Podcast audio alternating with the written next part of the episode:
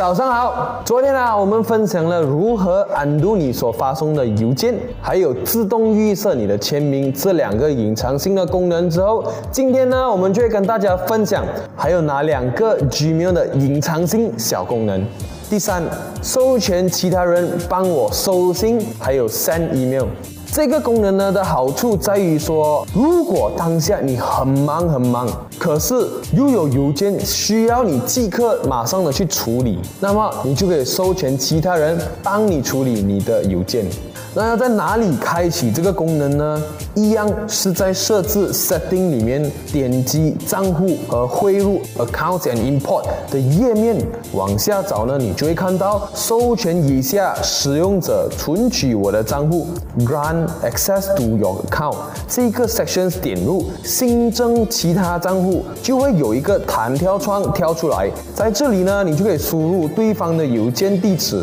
完成后续的认证后，那你的。同事呢就会能读取、寄送，甚至是删除你 Gmail 的权限。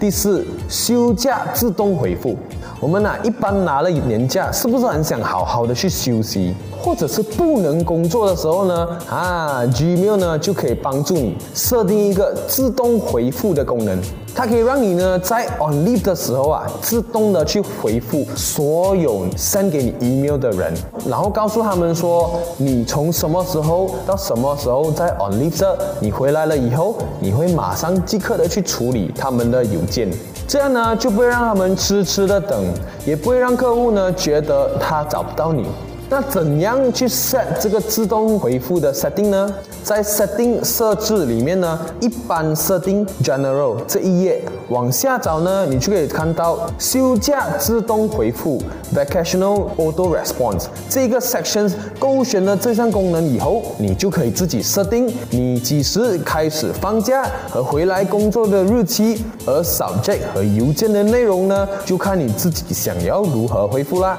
如果你不知道自动回复呢，应该要怎么去写？那么你也可以在影片下面留言，我要，我就会分享给你五个很经典的自动回复的 template。好了，今天我们的商业三六笔记呢就分享到这里了，欢迎你们呢在影片下面留言，你还知道的哪一些 Gmail 隐藏性功能？我们明天见。